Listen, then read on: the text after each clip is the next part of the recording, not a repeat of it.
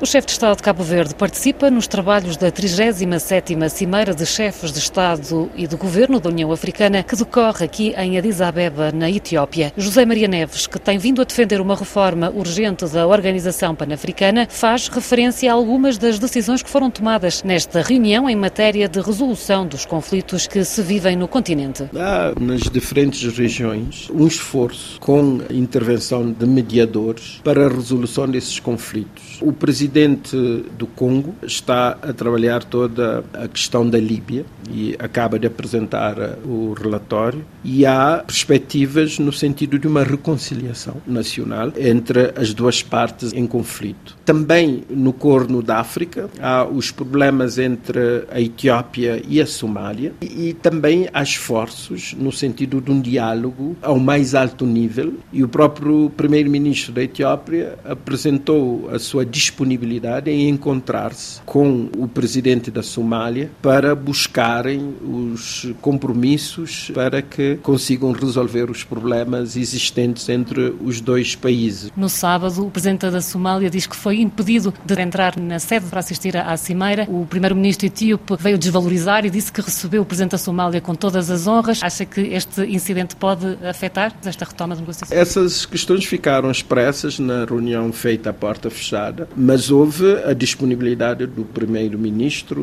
no sentido de ultrapassarem este incidente. E o que eu vejo relativamente aos outros conflitos, que são mais complexos, temos o problema do corredor do Sahel, que também é uma questão muito difícil com os movimentos terroristas. Aqui a situação exigirá um trabalho comum para reforçar os mecanismos de, de estabilização a nível de toda a região para se combater os grupos extremistas e para se encontrar uma solução que permita garantir a paz e a estabilidade naquela região. E também temos os problemas complexos, que são as rupturas constitucionais. Só na África Ocidental temos quatro países, depois temos a questão do Sudão e a questão do Gabão, na África Central, nesse caso, e que exigirão esforços muito mais consistentes para se conseguir encontrar encontrar uma solução, já que dos quatro, três países da África Ocidental já anunciaram a sua intenção de deixar a CDAO. Sobre essa questão da saída da CDAO, o que é que ficou decidido? Tem-se apelado ao diálogo entre as partes? Eu acho que será a única solução, não há outra alternativa. Nós temos que fazer um esforço para revalorizar estrategicamente a CDAO. Eventualmente isto tem a ver com a reforma da União Africana. O senhor tem defendido a reforma da União Africana? Acha que... Penso que deve haver é uma redistribuição do trabalho e estabelecer-se um autêntico sistema de governança multinível em África, com responsabilidades bem determinadas a nível da União, a nível das organizações subregionais e a nível dos Estados, para se evitar sobreposições e muitas vezes interpretações diferenciadas relativamente aos problemas existentes.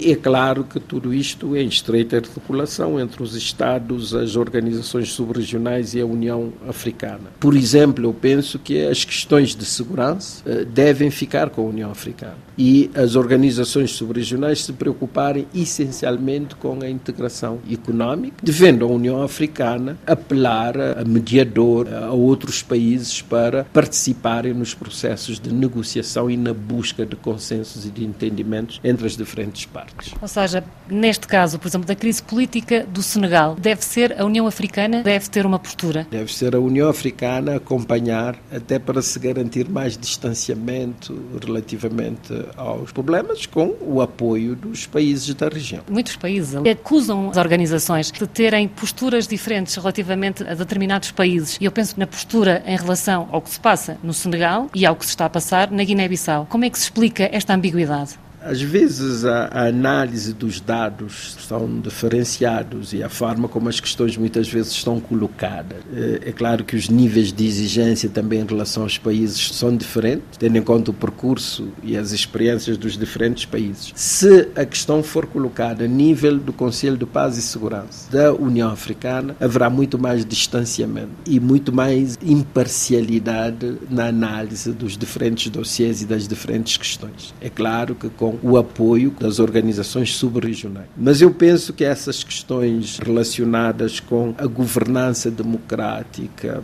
com a prevenção dos conflitos, toda a questão da gestão dos conflitos, os programas de estabilização devem ficar com a União Africana. Até que muitas vezes exigem mobilização de recursos, de capacidades, de competências que devem ser conseguidos a nível da África. Neste momento, é preciso também considerar o seguinte: a África já é membro do G20.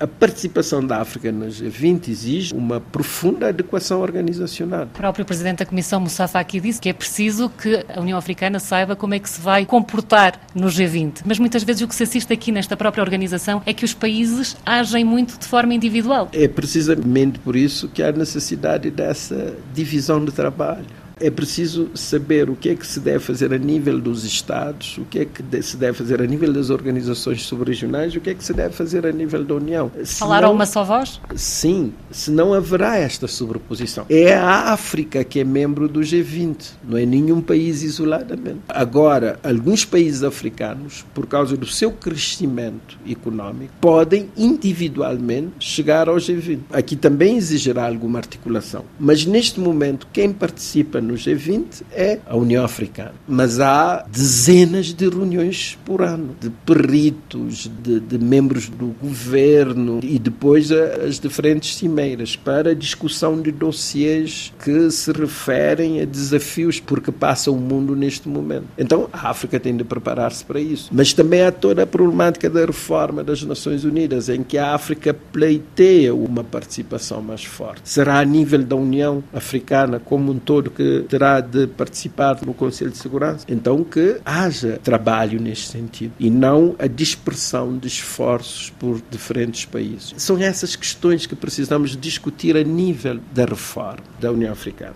Angola apresentou a candidatura para a presidência rotativa da União Africana em 2025. Cabo Verde apoia esta candidatura? Nós apoiamos e vemos com muitos bons olhos. Angola é uma grande potência em África. Tem uma experiência muito positiva de busca da paz. Pode dar um contributo importante no processo de, de pacificação em África, designadamente nos Grandes Lagos, onde, aliás, o presidente João Lourenço está a desempenhar um papel importante. Um outro dado é que Angola está num processo de modernização da sua economia, da sua sociedade. Essa liderança poderá ser uma referência muito positiva no continente africano. E há um outro pilar importante que tem a ver com a reforma o presidente Ruto do Quênia assume agora a liderança do processo de reforma. Espero que haja um aceleramento e que com a presidência de Angola nós possamos conseguir objetivos muito consistentes neste domingo.